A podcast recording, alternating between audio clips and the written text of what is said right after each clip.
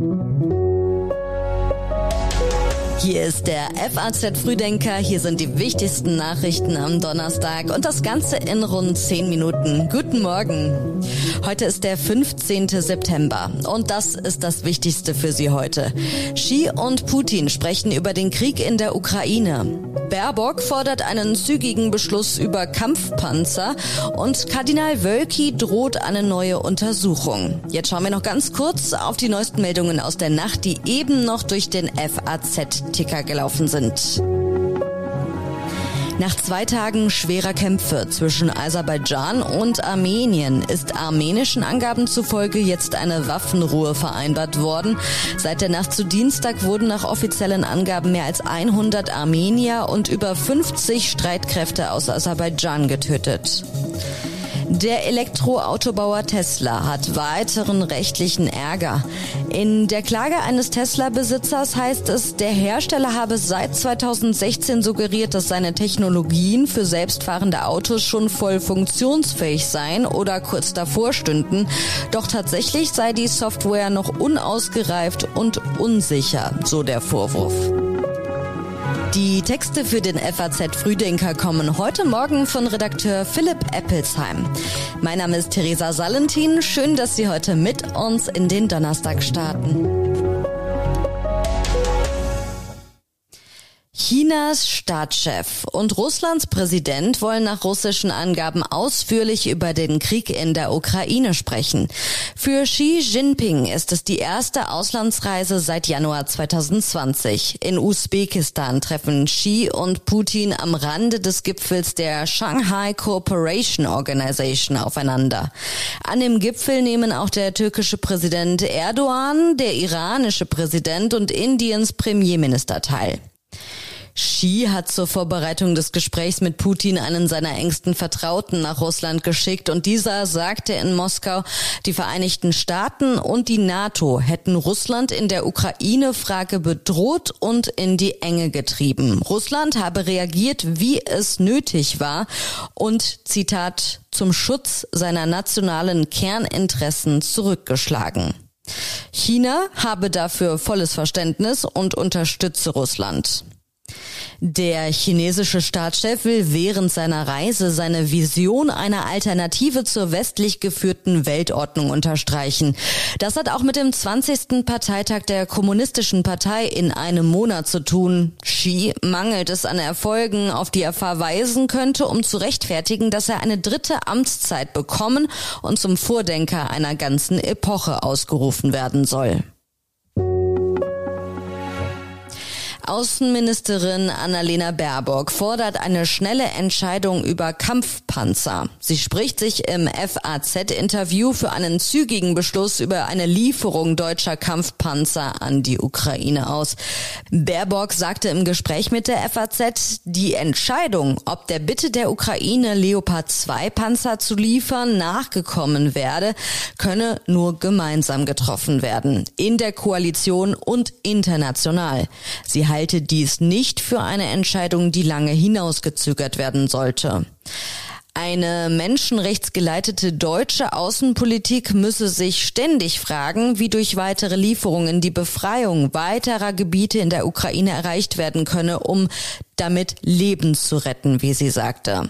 Bundeskanzler Olaf Scholz sagte, Deutschland gehört zu den Ländern, die die Ukraine am meisten unterstützen, finanziell, humanitär, aber auch äh, was Waffenlieferung betrifft. Wir zeigen immer sehr deutlich, was wir alles geliefert haben und demnächst liefern werden.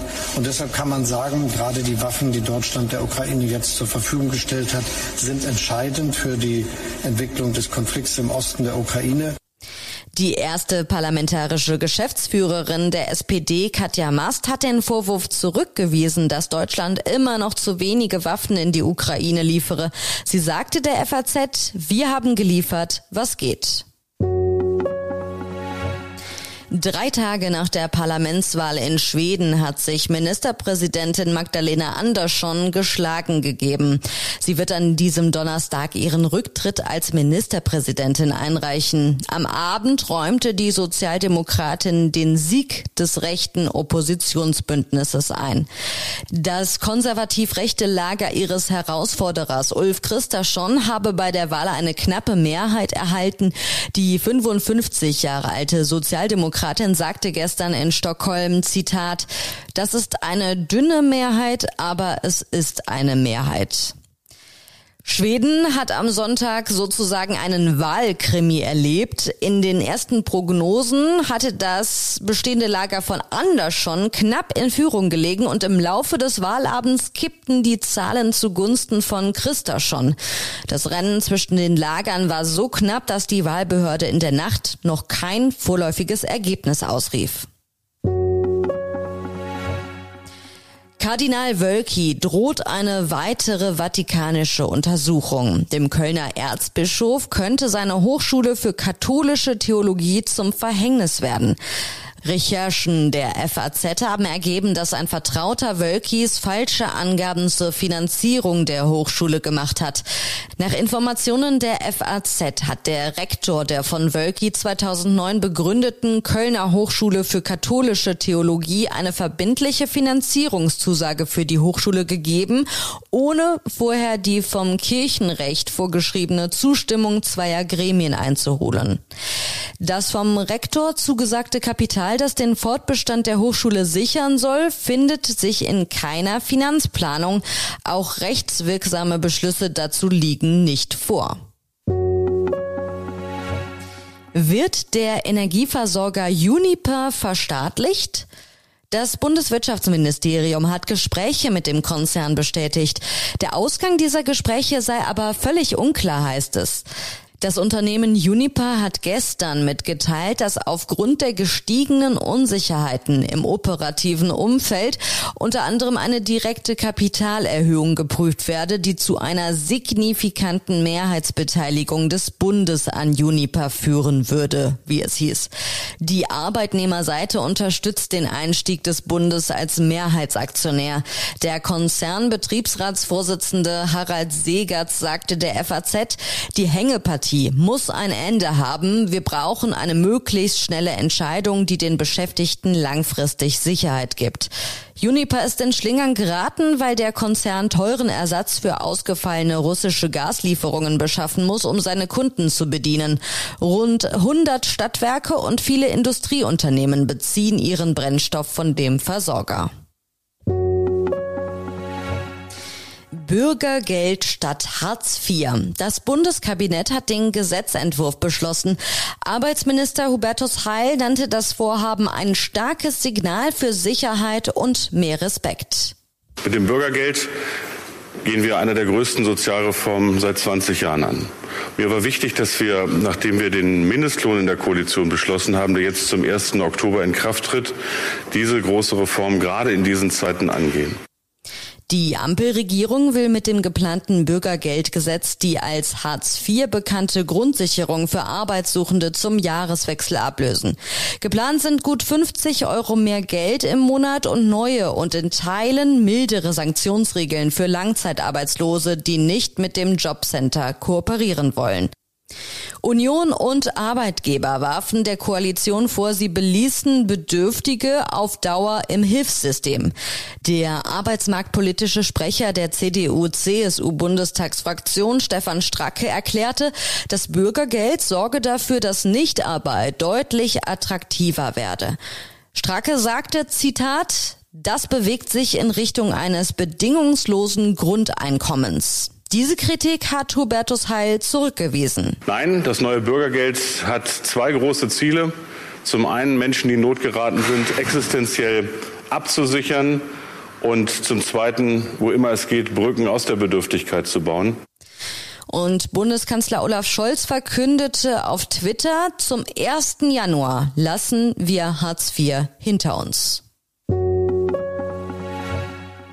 Bis Montagmorgen ist der Sarg von Königin Elisabeth II. in Westminster Hall aufgebahrt. London erwartet bis zur Trauerfeier Hunderttausende Besucher, die ihr die letzte Ehre erweisen. Wie die Zeitung Guardian berichtete, wurden Dutzende Angestellte des neuen Königs in seiner alten Residenz gekündigt. Bis zu 100 Angestellte sollen Anfang dieser Woche ein Schreiben über eine mögliche Entlassung erhalten haben, weil Charles Büros nun in den Buckingham Palace ziehen. Auch das Thema Erbschaft bewegt einen Teil der Briten. Charles III. muss nach einer in den frühen 90er Jahren getroffenen Regelung keine Erbschaftssteuer auf das zahlen, was ihm seine Mutter vermacht. Wie viel Vermögen sie ihrer Familie vermacht, ist nicht bekannt. Ihr Testament wird nicht veröffentlicht. Vor einigen Jahren taxierte die Finanznachrichtenagentur Bloomberg das persönliche Vermögen der Queen auf 277 Millionen Pfund. In der Reichenliste der Times tauchte sie im Jahr 2015 mit einem Geschäft geschätzten Vermögen von 340 Millionen Pfund auf. Und jetzt gibt es von uns noch einige Online-Empfehlungen aus der Redaktion für Sie. Die finden Sie alle online auf faz.net. In Politik geht es um die Frauenquote. Der Artikel heißt Die CDU verkauft unsere Werte. In Wirtschaft geht es um den dramatischen Lehrermangel an Schulen. Und die neue Folge von den Kollegen im FAZ-Podcast für Deutschland heißt Gasrechnung verfünffacht. Was jetzt? Und wir hören uns dann morgen wieder, wenn Sie mögen. Der FAZ Frühdenker ist ab 6 Uhr online. Ich wünsche Ihnen jetzt noch einen schönen und entspannten Start in den Tag.